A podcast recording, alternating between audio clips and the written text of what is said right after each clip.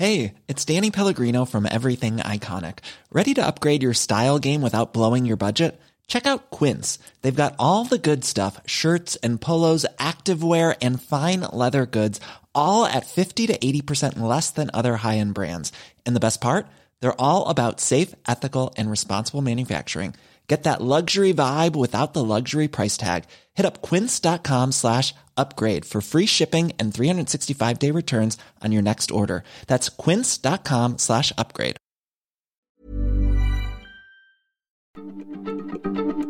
Heraldo Radio, la H se comparte, se ve y ahora también se escucha.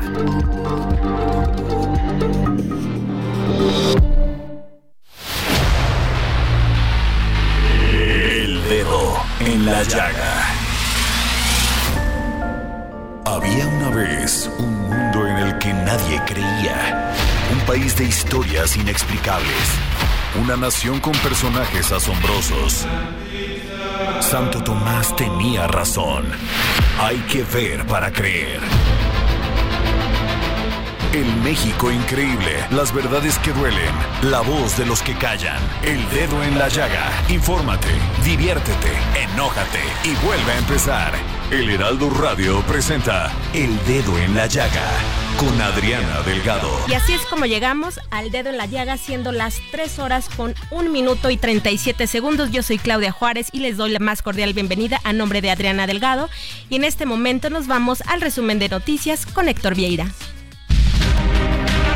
El presidente Andrés Manuel López Obrador informó que hasta el momento no hay reporte de mexicanos afectados tras la jornada de violencia que se vivió en Ecuador la tarde de este martes. La secretaria de Gobernación Luisa María Alcalde dio a conocer que la federación ha invertido más de 25.600 millones de pesos para la reconstrucción de Acapulco en Guerrero tras el paso del huracán Otis por el puerto el pasado 25 de octubre. El presidente López Obrador destacó que es responsabilidad del Estado mexicano garantizar la paz y seguridad. Al respecto dijo que se seguirá reforzando toda la acción orientada a garantizar la paz en Guerrero y en todo el país, por lo que se va a incrementar el número de elementos para la seguridad en Guerrero en más de 10.000 elementos de la Guardia Nacional. La ex fiscal de la Ciudad de México, Ernestina Godoy Ramos, aceptó ser incluida en la encuesta de Morena para la segunda fórmula al Senado por la capital del país. En una reunión con medios, el presidente nacional de Morena, Mario Delgado Carrillo, informó que Ernestina Godoy Ramos le comunicó la aceptación, por lo que la siguiente semana serán revelados los resultados de dicha encuesta.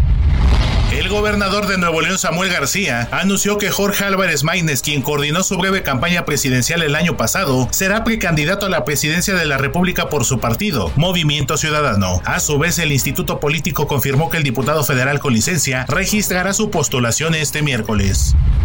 El gobierno federal calcula el costo inicial que implicaría la reforma que pretende impulsar en las pensiones de los trabajadores, de tal forma que aporte parte de los recursos requeridos y no sea una carga directa y de un solo golpe al sector empresarial, aseguró el presidente Andrés Manuel López Obrador. En medio del jaloneo por los alcances de la presidencia del Instituto Nacional Electoral para nombrar a los altos funcionarios del organismo, un proyecto elaborado por la magistrada Mónica Soto propone dar la razón a la titular del Instituto Guadalupe Tadei Zavala y que el equipo designado por ello opere todo el proceso comicial en curso.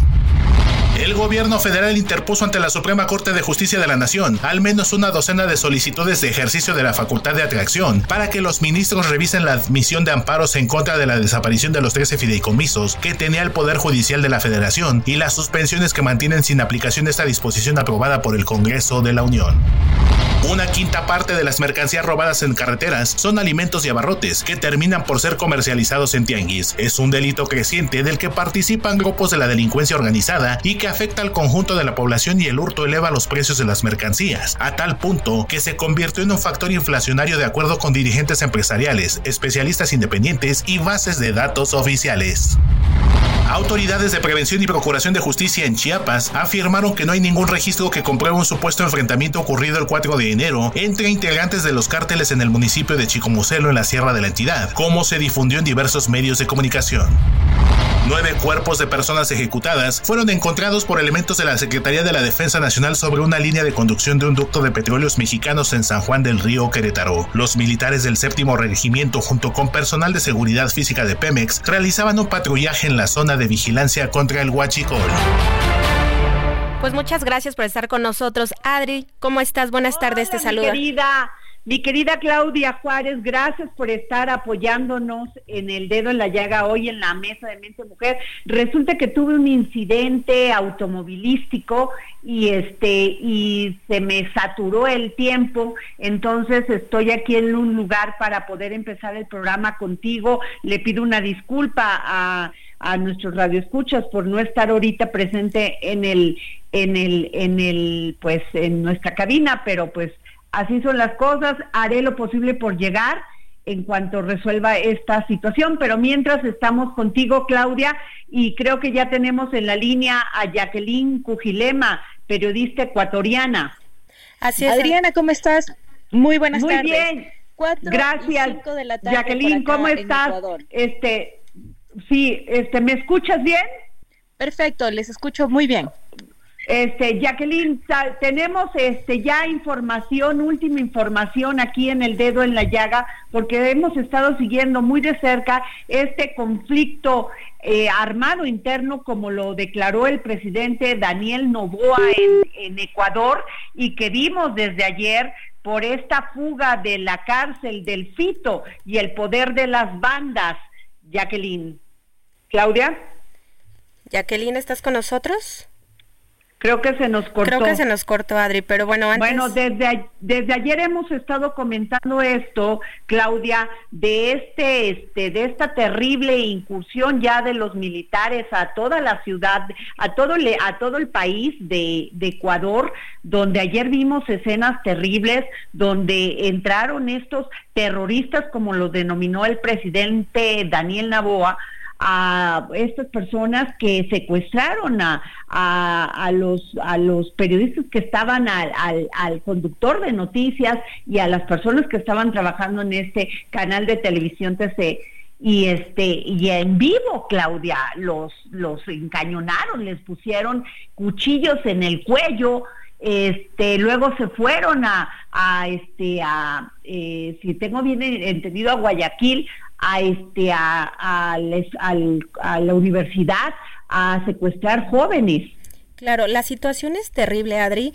y no solamente ha causado conmoción entre los ecuatorianos, ha causado pánico. Imagínate tú la situación de violencia desbordada que están viviendo. Y estaba escuchando que, por ejemplo, el presidente em, argentino Milei ya ofreció también enviar eh, ayuda de militares. Entonces, esto se va a estar pues escalando. Pero bueno, ya está con nosotros Jacqueline Cujilema, ella es periodista ecuatoriana. Jacqueline, buenas tardes. Gracias, Jacqueline, nos estás escuchando. ¿Nos puedes decir, dar, desde ayer estamos aquí en el dedo en la llaga informando esta situación que terrible que está sucediendo en Ecuador? ¿Nos puedes dar las últimas noticias de lo que está sucediendo en este momento y cómo lo ves tú? Adriana, ¿cómo estás? Muy buenas tardes. Sí, son eh, 4 y 10 de la tarde acá en Ecuador. Y bueno, lo que vamos a contarles es un poco lo que ha acontecido esta jornada, este día 3, ¿no? De, de los hechos violentos que están marcando el tema del país.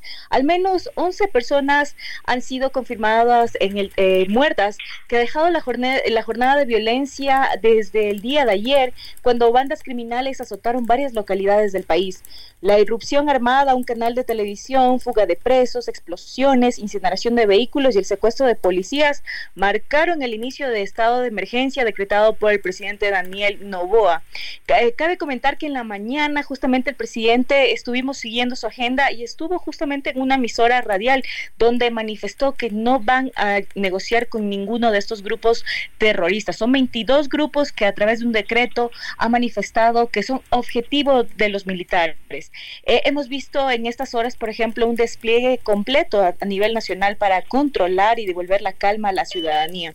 Ellos están eh, prácticamente eh, ahora realizando algunas, algunas, algunos detalles más que van a implementar en el tema de, de, seguridad, pero que lo van a anunciar en las, próximas en las próximas horas. Cabe em, recordar también que hay 70 detenidos y 17 presos recapturados tras la violenta jornada de, de ayer. Además, Argentina, Colombia y Bolivia expresaron su respaldo a la administración de Novoa. También hay este como se llama, ya 13 personas eh, procesadas justamente por este tema de irrupción armada. También serán acusados de terrorismo por la Fiscalía. Por su parte, también el Ministerio de Defensa de Perú solicitó una auditoría para su ejército tras conocerse que la banda que atacó al canal de televisión prácticamente tenía también eh, armas de la institución militar. Se nos cortó con Jacqueline. Jacqueline, ¿nos escuchas? Otra vez eh, se nos fue porque estamos, este, Claudia este Claudia Juárez. Pues al parecer, fíjate nada. Creo que ahí tenemos a Jacqueline. Jacqueline, no, estamos teniendo problemas. ¿Ya, ¿Ya nos escuchas? Sí, les escucho perfectamente. Ah, eh, no, no, se cortó la comunicación, Jacqueline. Sí, eh, no sé hasta qué parte me llegaron a escuchar, tal vez para, para seguir comentando lo que acaba de, ocurrir en estas últimas horas en el país. Sobre los 13 este detenidos, perdón, nos estabas hablando sobre las personas ya detenidas quienes van a ser acusadas de terrorismo. Sí, precisamente tras este el tema de, lo que aconteció en este canal de televisión ecuatoriano, eh, prácticamente ya están 13 personas detenidas que están en un promedio de, de 16 a 25 años de edad y precisamente este los van a, acusar con el tema de terrorismo. Ante esta situación también el presidente Novoa ha manifestado este el apoyo total a los militares que em, desde el día de ayer están eh, devolviendo la calma al país, sobre todo tras estos hechos violentos que siguen este, eh, eh, perpetuándose en algunas provincias que son precisamente conflictivas en el país. Algo que les quería comentar también. Sí, por favor, dinos, dinos. Algo que les quería comentar es que, eh, que hace, bueno, tras la fuga de estos, de, de, estos líderes, de estas bandas delincuenciales, precisamente se da toda esta ola de violencia en el país. Hasta el momento no se sabe el paradero de alias Vito y también de Fabricio Colón Pico Suárez, quien también lidera una de las organizaciones eh, denominada Los Lobos. Ellos eh, han provocado también este, este escenario, explosiones, motines carcelarios y el secuestro de policías prácticamente y también la, la, la, oportuna eh, acción ha permitido también que varios policías ya sean liberados, así como también algunos guías carcelarios. Ya, ya, Jacqueline, ah, este, tengo información de que fue detenido un cabecilla de la banda terrorista Los Lobos. Fue capturado por la policía de Ecuador y de militares. Colón, eh, Colón Pico es el, el que está eh, prófugo aún, no se sabe su paradero todavía. Él fue capturado en, las semanas anteriores, pero precisamente el, el, el, día lunes logra evadir el tema de seguridad de una de las cárceles de la provincia de Chimborazo y hasta el momento no se sabe su paradero. Ah, ok.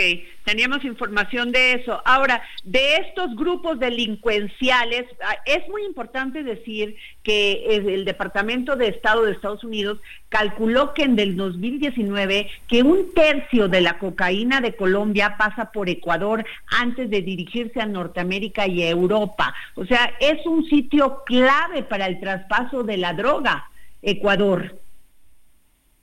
Así es, tras el, retiro de la, de la base de Manta, Ecuador se, ha convertido en un puente para el, paso de la droga eh, a otros países. Sobre todo, recordemos que en el 2010 ya se hubo una investigación sobre el tema de, de, lo que de lo que ya había en incidencia del cártel de Sinaloa acá en territorio ecuatoriano. Lamentablemente en los últimos gobiernos esta situación se ha salido de las manos y esta ha sido una de las consecuencias que se viene ya este ya profundizando en el país. El tema de las de la seguridad ha sido algo muy complicado y como hemos visto desde desde 2021 el, sistema carcelario, la poca eh, la poca la poca, como podríamos llamarlo, responsabilidad y también experiencia de los directores de los centros penitenciarios ha, ha, conducido a esto, a hacer estos crímenes dentro de los centros, eh, de los centros penitenciarios y sobre todo a, hacer estos centros de operación, de extorsión, de vacunación a pequeños y, grandes negocios en el país. Eso también ha causado mucha conmoción en, a nivel internacional y nacional.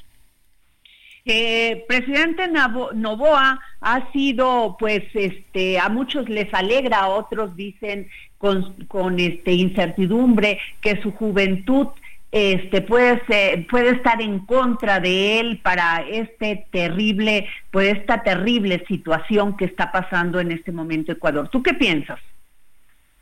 Bueno, en esta situación, mira, hemos eh, justamente en otras entrevistas hemos manifestado que ya no es un tema político, que el único objetivo, como lo han dicho varias autoridades, es la delincuencia, ese es el objetivo. Varios candidatos, eh, ex candidatos presidenciales, inclusive el expresidente Rafael Correa, ha mostrado su apoyo al, presidente Daniel Novoa para frenar esta ola de crisis que lamentablemente en el país es la primera vez que se ve un grupo de trabajadores de la comunicación este, este por, por grupos delincuenciales en plena transmisión en vivo. Esto ha dado la vuelta al mundo y lamentablemente también ha puesto en conmoción a la ciudadanía. Y dejando más allá, hemos visto en la jornada de hoy la solidaridad de los ecuatorianos, algo que nos caracteriza mucho en unirnos en estos tiempos tan difíciles de enfrentar a, esta situación compleja. Justamente eh, vimos locales comerciales, restaurantes, poner a través de redes sociales eh, eh, esto de, de, apoyar a los militares que están combatiendo esta inseguridad, ofreciendo gratuitamente sus servicios para, para las personas, sobre todo también que, que están en este, en este, en esta situación dando frente a la delincuencia. Así es. Este, pues muchas gracias, mi querida Jacqueline, gracias.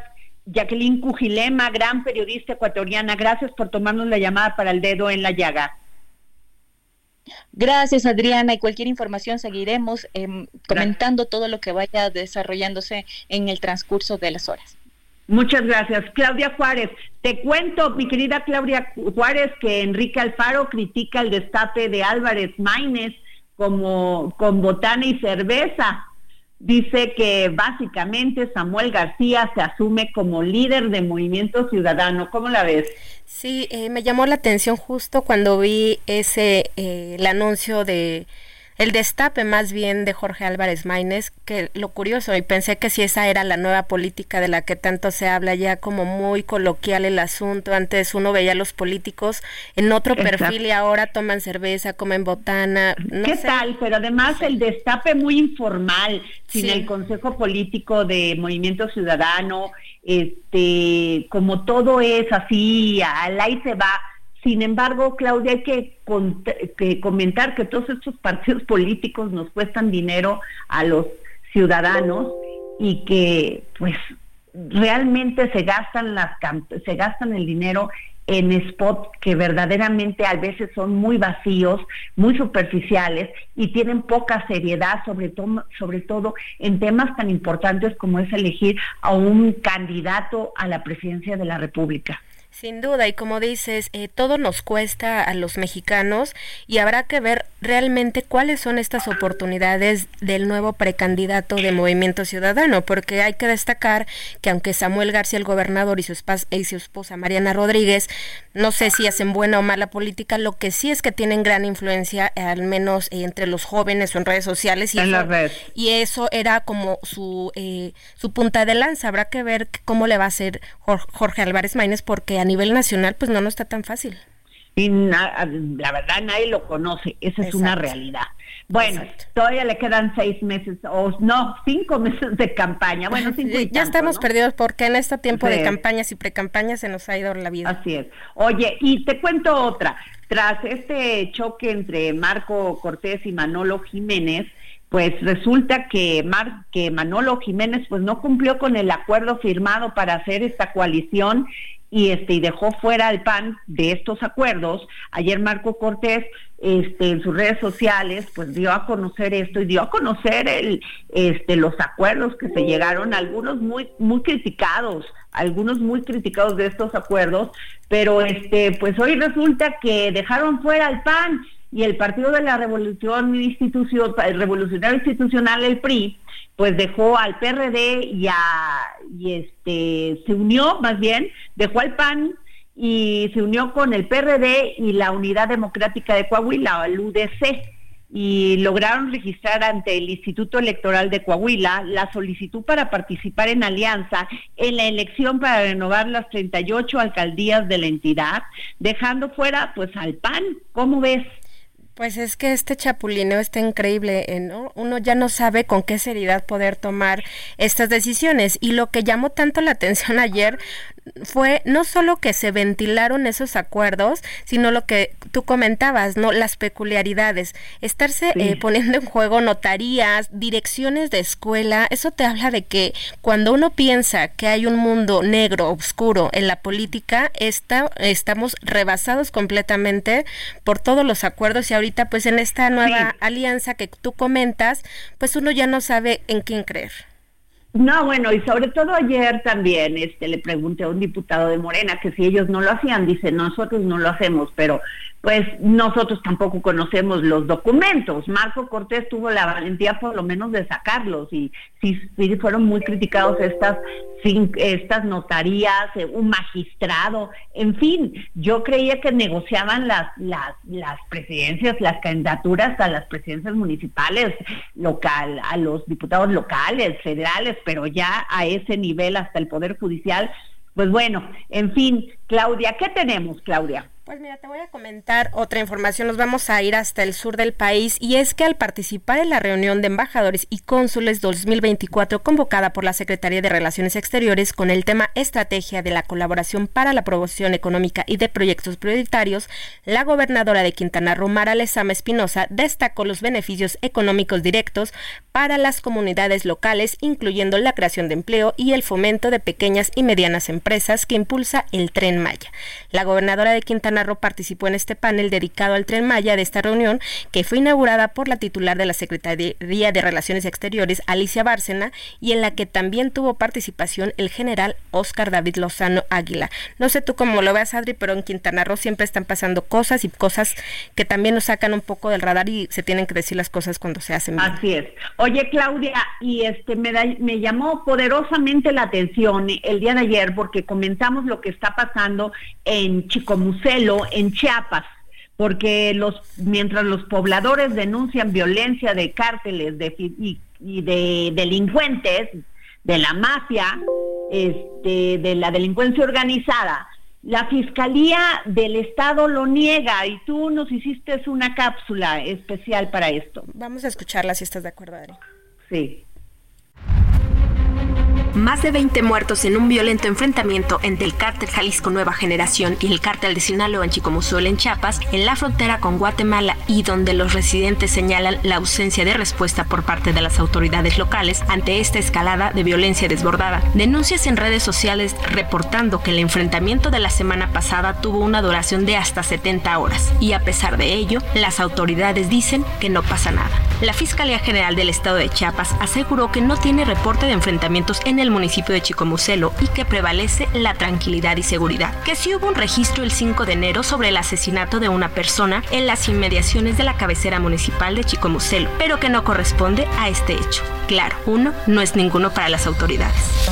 En un comunicado, la Fiscalía dijo que era en la Sierra Mariscal. Hay dos bases de operaciones permanentes. En una de ellas participa personal de la Guardia Nacional, la Secretaría de Seguridad y Protección Ciudadana del Estado y del Ejército Mexicano, quienes de forma coordinada llevan a cabo reconocimientos móviles. La otra base de operaciones únicamente con personal militar que se ubica en distintos puntos para brindar seguridad y tranquilidad a la población. En resumidas cuentas, las autoridades estatales de prevención y procuración de justicia pidieron a la población no dejarse llevar por lo que ellos llamaron publicaciones tendenciosas con las que se busca desestabilizar o crear morbo entre la ciudadanía. ¿En qué México estamos viviendo? En donde los enfrentamientos se producen en zonas donde la única autoridad real es el crimen organizado y los pobladores son silenciados.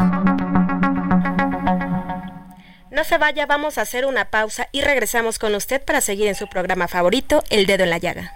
Sigue a Adriana Delgado en su cuenta de Twitter arroba Adri Delgado Ruiz. Además, te invitamos a enviar tus opiniones y comentarios en texto o por mensaje de audio a través de WhatsApp al 55 2544 3334.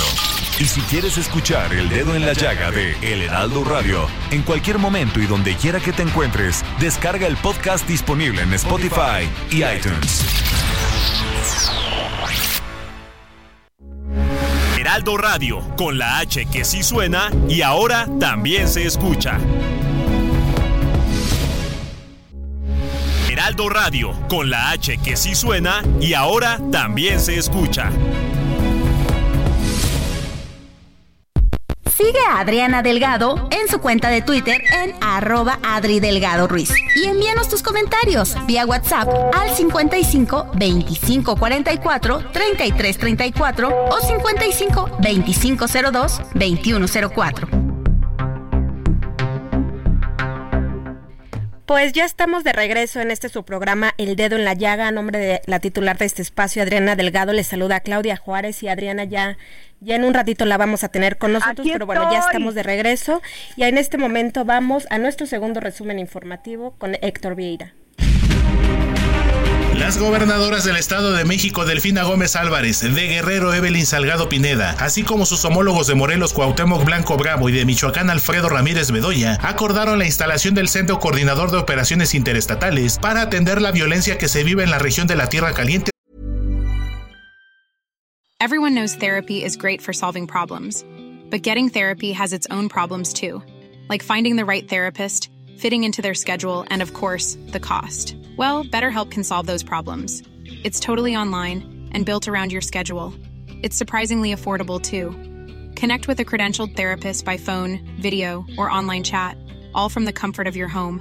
Visit betterhelp.com to learn more and save 10% on your first month. That's BetterHelp H E L P.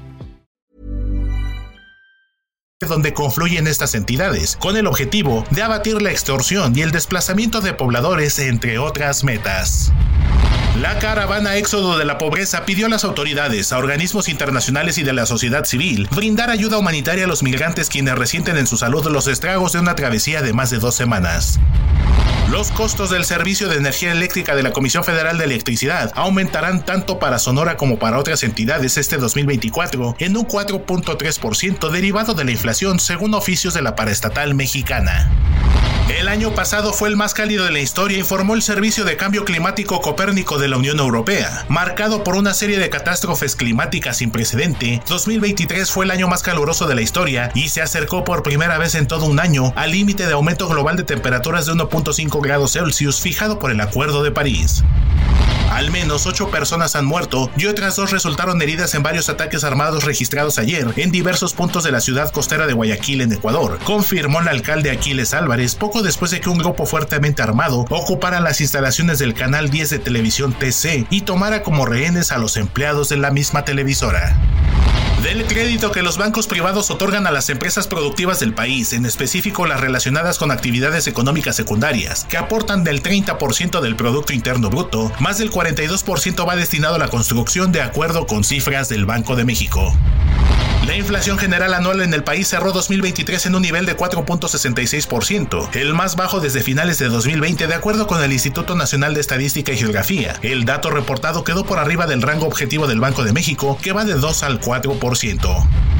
Analistas advierten que el alza en frutas y verduras por las condiciones del clima impulsó la carestía en diciembre. El gobierno federal busca que la reforma en materia de pensiones que enviará próximamente el jefe del Ejecutivo al Congreso no desaparezca las afores, aunque sí abre la puerta a que el gobierno participe en la administración de dichos fondos.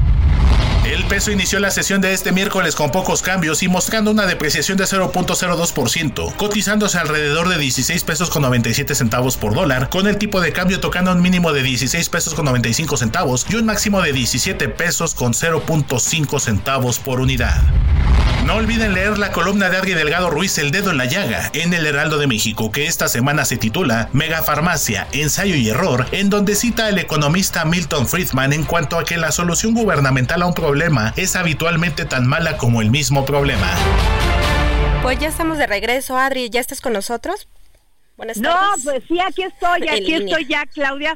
Este, voy en, en camino porque fíjate que me sucedió un, un incidente automovilístico. Venía yo detrás de una, de unos, este, pues, unas personas que chocaron, pero uno de ellos se bajó a agredir terriblemente a la otra persona, pero horrible, Claudia, o sea, de una manera furiosa, salvaje, a atacarlo. Y en lo que llegan las, llegan, incluso lo lastimó, lo golpeó, y no sé si escuchas este las ambulancias, eh, ambulancias. bueno, pues vienen porque ocasionaron este, les voy a dar el reporte más adelante porque sí nos impactó a los que veníamos detrás de estos coches y este y bueno pues lo que y lo que me llama la atención es la manera, la furia, el estrés con la que nos conducimos en esta ciudad. La verdad no respetamos la, la vialidad, no, no respetamos la movilidad, pero sobre todo la actuación con grave este salvajismo. Tenemos que recapacitar y reflexionar. Pero tú estás bien, Adri, antes que nada. Sí, estoy bien, estoy, estoy en camino, pero sí, o sea, la manera tan salvaje, furiosa con la que con la que este individuo se bajó a golpear a la otra persona es, te lo juro, verdaderamente terrible. Y además, esto pasa así, imagínate las personas que tienen que ver la violencia más cruda. Híjole, qué terrible, pero en fin. Y esto va a colación nada más rapidísimo con dos temas de los que hemos hablado tanto en esta mesa. Uno, estas cosas pasan porque se puede, porque hay impunidad y porque uno sabe que no pasa nada. Y número dos, el tema de la salud mental que tanto nos hace falta y de la que poco se habla y poco se atiende. Pero bueno, ojalá que estés bien, Adri. Pues qué pena que hayas tenido que presenciar este incidente.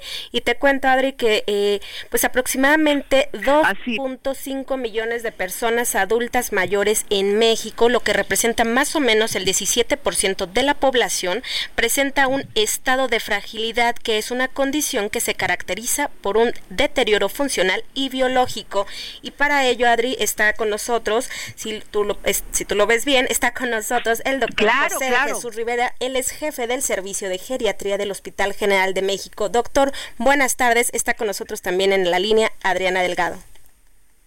Muy buenas tardes a las dos y a todo su foro. Adri, ¿gustas comenzar con alguna pregunta para el doctor Adri? Bueno, eh, doctor, quisiera eh, iniciar preguntándole, eh, pues esta fragilidad, esta condición de la que se habla de los adultos mayores, ¿qué porcentaje de riesgo o qué implica? Porque ese término de fragilidad pudiera asociarse como una obviedad ante la edad avanzada de las personas, pero ¿qué implica? La fragilidad es un concepto que ha ido evolucionando a lo largo del tiempo. Al principio fue, como el, nombre lo dice, esta, esta apariencia de la posibilidad de ruptura eh, fenotípica, eh, tanto funcional como, como física. A lo largo del, tiempo lo que nos hemos dado cuenta es que este fenotipo, esto cómo, cómo se ve la gente eh, disminuida en su masa muscular, en, en sus actividades, en su funcionalidad, se relaciona de manera eh, directa con el estado general de salud, el estado fisiológico de todo el sistema. Y tiene grandes implicaciones desde el punto de vista médico, debido a que es el espejo muy fiable de eh, la disminución de la reserva homeostática, o sea, de la capacidad del organismo de, recuperar el equilibrio ante cualquier imprevisto, cualquier insulto biológico, quirúrgico, eh, accidente, traumatismo y eh, pues que tiene grandes implicaciones tanto en el riesgo de la, de la aparición de enfermedades infectocontagiosas como de la no recuperación ante una intervención terapéutica estándar. Es por eso que tiene gran trascendencia porque la mayoría de las personas que viven en fragilidad eh, que como bien lo comento está relacionado con el proceso de envejecimiento y a, mayor edad más nos acercamos a esta situación, eh, pues eh, amenaza el estado funcional de las personas e incrementa los costos de atención, aumentando también la, discapacidad y la dependencia funcional. Adri, ya estás en Sí, doctor, doctor, qué terrible porque a veces creemos que eh, con todos estos apoyos que se les da a los adultos mayores, con todo este, pues lo que se trata de hacer para que tengan una vida digna, no lo logramos. Este, es terrible eh, cómo somos poco sensibles a la discapacidad propia del de, el envejecimiento de las personas adultas mayores. Sí, sí, eh, de hecho es eh, interesante, hemos tenido algunos acercamientos en cuestión de investigación acerca del maltrato y el ser frágil es uno de los de los factores que se relaciona al abuso, al maltrato, al abandono, el abuso, de, sobre todo económico. Nos hemos dado cuenta que un porcentaje muy grande de estas personas que recibe eh, el apoyo gubernamental eh, no, no lo recibe realmente. Eh, los familiares son los que manejan estos recursos y hasta están en posesión de las tarjetas y de, y de las claves para acceder al dinero, de tal manera que pues, no lo disfrutan, ni siquiera les ayuda a, comprar lo mínimo indispensable, que, pues, que esa, es la, esa es la idea ¿no? del programa. Claro, porque se había dicho, el gobierno federal ha dicho que inclusive pues se habían roto todos estos intervencionismos este de personas que pues este, administraban estos recursos de, de lo hemos visto en muchos casos como los de la infancia, los apoyos que les daban, pero esto que nos dice usted es muy grave, porque si no les está llegando este recurso que les está dando el gobierno federal, que es dinero de todos los mexicanos, para ayudarlos a tener una vida digna, pues entonces no está sirviendo el programa. Sí, lo que ocurre es que el, principal, eh, las, principales personas que abusan del adulto mayor son sus familiares. Entonces, eh, los mecanismos, y pues son, personas que tienen dependencia, que tienen alta dependencia, deprivación visual y auditiva, eh, amputaciones, eh, prótesis de cadera, en fin, cualquiera de estos elementos que, que, acompañan o que son parte de las secuelas que va uno obteniendo con, con la edad y las enfermedades que no, no tratadas adecuadamente desde la juventud, pues dependes de la única persona que está ahí contigo como cuidador primario, que es tu hijo, que es tu nieto, que es tu, tu hermano, y, estas personas son las que eh, pues, acceden a, los cajeros y demás, o sea, es, difícil poner un candado para que estas personas eh, pues no, no abusaran de, de los adultos mayores y de los recursos que se les dan. Claudia Juárez. Claro, sin duda una un estandarte de este gobierno ha sido la ayuda el, o los programas sociales orientados a los adultos mayores, pero qué interesante lo que nos dice el doctor porque de qué sirve a veces muchas en ocasiones tener este tipo de ayudas si se llega a la vejez con enfermedades que no son atendidas y que tampoco pueden ser financiadas y para dar una estabilidad pues mucho mayor, ¿no, doctor? Terrible y además el sentimiento de indefensión, Claudia, que pues tienes cuando eres de adulto mayor y no solamente pues si te toca una buena familia, una familia que te quiere y te procura y te cuida, pues qué padre, pero si no este te tocan unos hijos que que abusan de ti, el problema se agrava y entonces dejan de tener calidad de vida no solo Definitivamente creo que se nos cortó la comunicación con Adriana, pero doctor, eh, muchísimas gracias por esto y como eh, bien comenta, desafortunadamente es un sector de la población poco atendida y en el que hay que echar lupa porque todos vamos hacia allá y el envejecimiento está llegando a pasos agigantados. Doctor, le agradecemos mucho por habernos tomado la llamada para el dedo en la llaga. Claro que sí, con gusto y solo hacer el comentario, la única manera de en un adecuado estado funcional, pues es alimentarnos bien, acudir al médico, controlar las enfermedades crónicas de manera temprana y eh, pues siempre tener la asesoría temprana del geriatra como como el eje rector del cuidado integral de las personas mayores. Claro, pues atentos a todas estas recomendaciones que nos acaba de dar el doctor. Muchísimas gracias, que tenga muy buena tarde. Igualmente, hasta luego, que esté bien. Gracias, hasta luego.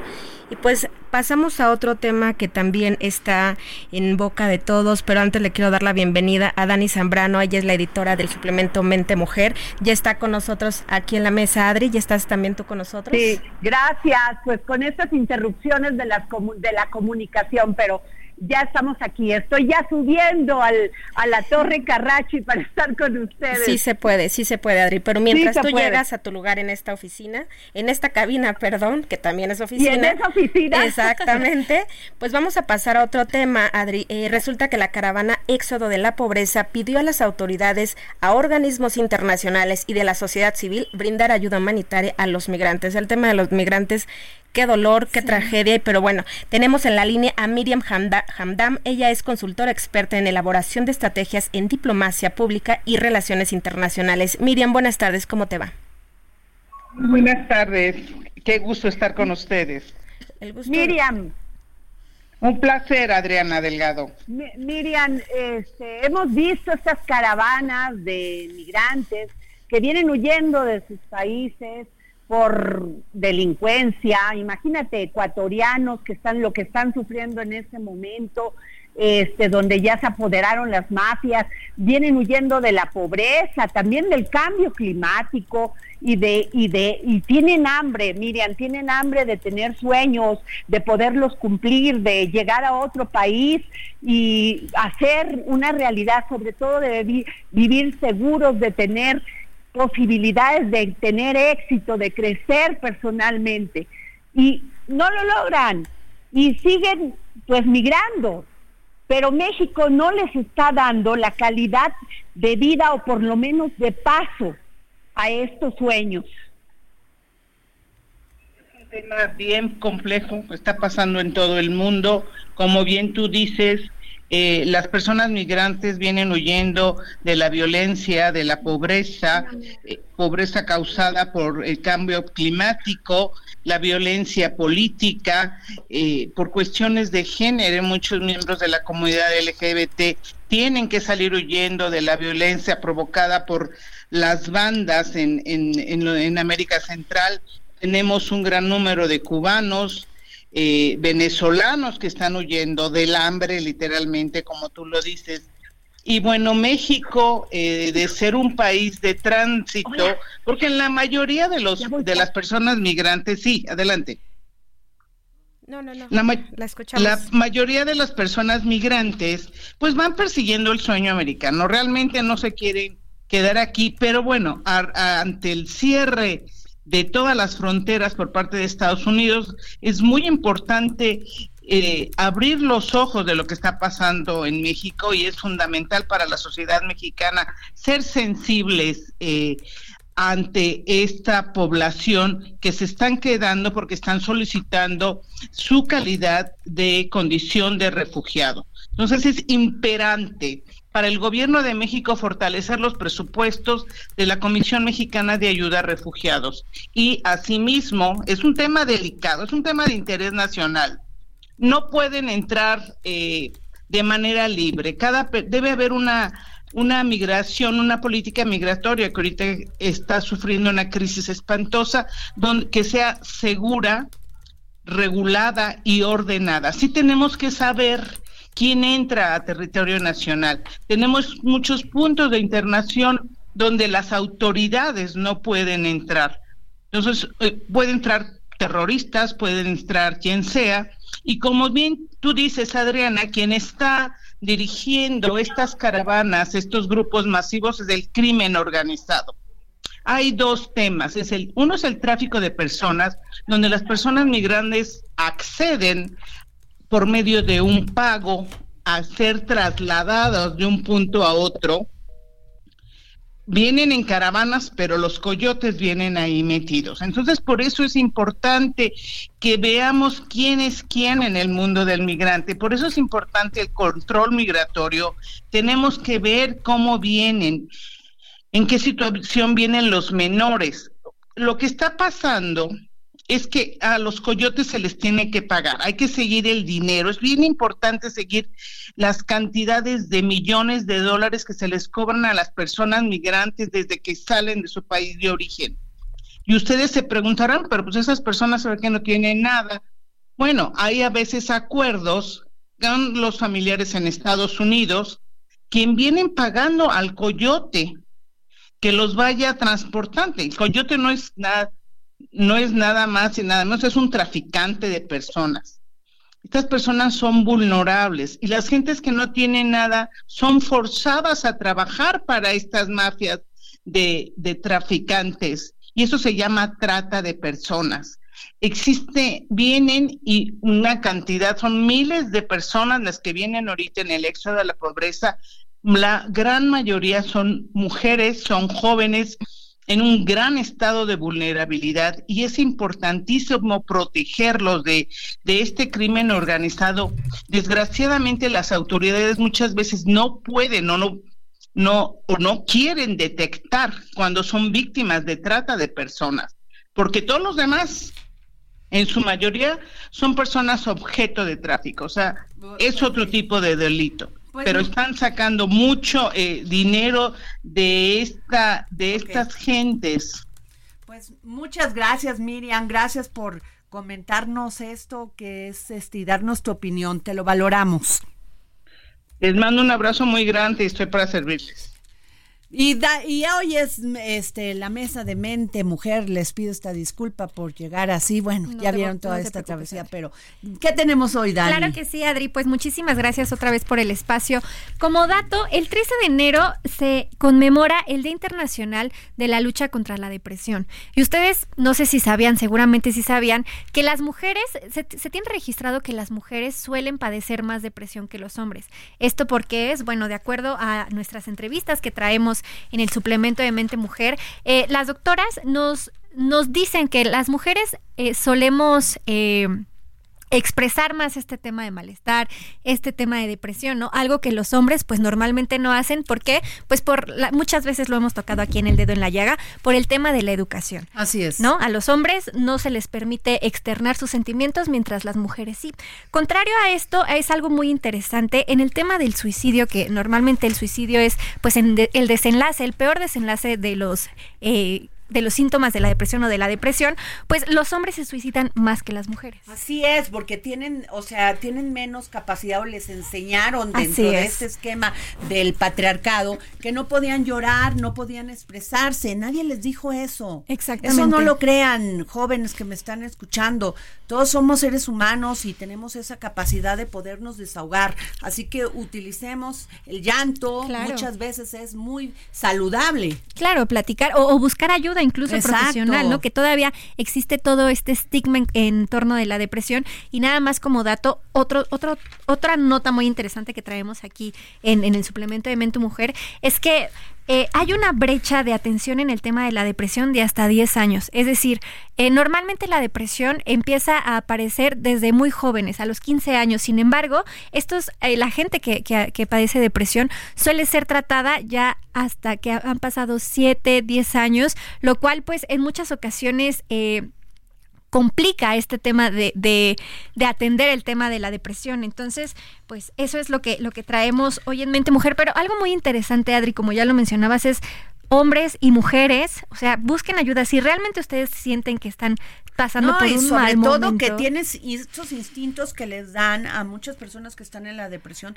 que es el suicidio. Claro. Sí, llega, están pensando y de momento vienen esos choques eléctricos y te deja de funcionar todo y entonces piensa, las personas de, no sé, empiezan a tener estos, estos pensamientos recurrentes de quitarse la vida. En ese momento hay que recurrir inmediatamente a un amigo, a tu familiar, decirle lo que está pasando y que te arrope, que te abrace, que si tienes ganas de llorar, que llore contigo, pero no dejen sola y solos a las personas que tengan este problema, actúen de inmediato o incluso, ¿no? Si, si les da pena eh, o, miedo acercarse a algún familiar, algún conocido, búsquenlos por, por sus méritos, por sus propios medios. Ayuda. Hay, por ejemplo, la UNAM tiene una línea en donde la atención psicológica es totalmente gratis. También pueden acudir a este tipo de, de ayuda.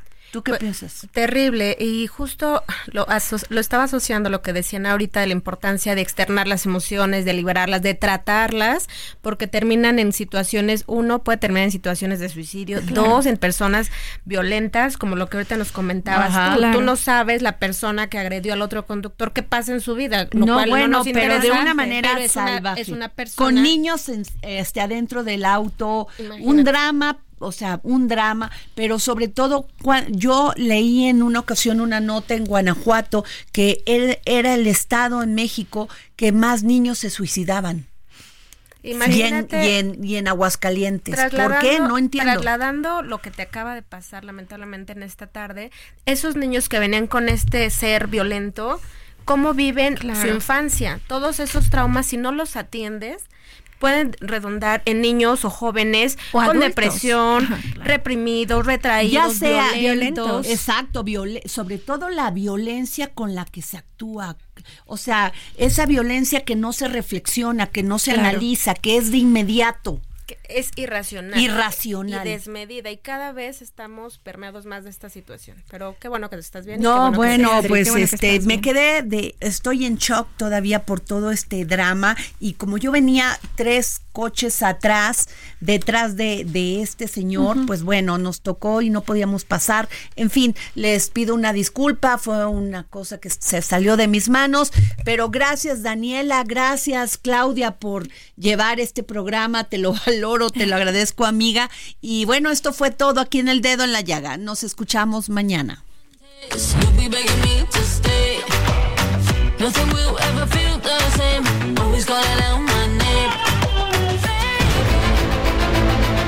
El Heraldo Radio presentó El Dedo en la Llaga con Adriana Delgado.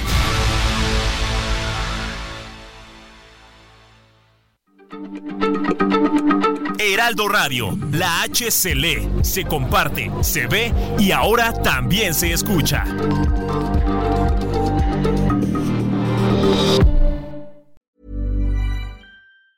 Hi, I'm Daniel, founder of Pretty Litter. Did you know cats tend to hide symptoms of sickness and pain? I learned this the hard way after losing my cat, Gingy. So I created Pretty Litter, a health monitoring litter that helps detect early signs of illness by changing colors, saving you money and potentially your cat's life. Pretty Litter is veterinarian developed, and it's the easiest way to keep tabs on your fur baby's health right at home. Go to prettylitter.com and use code ACAST for 20% off your first order and a free cat toy. Terms and conditions apply. See site for details.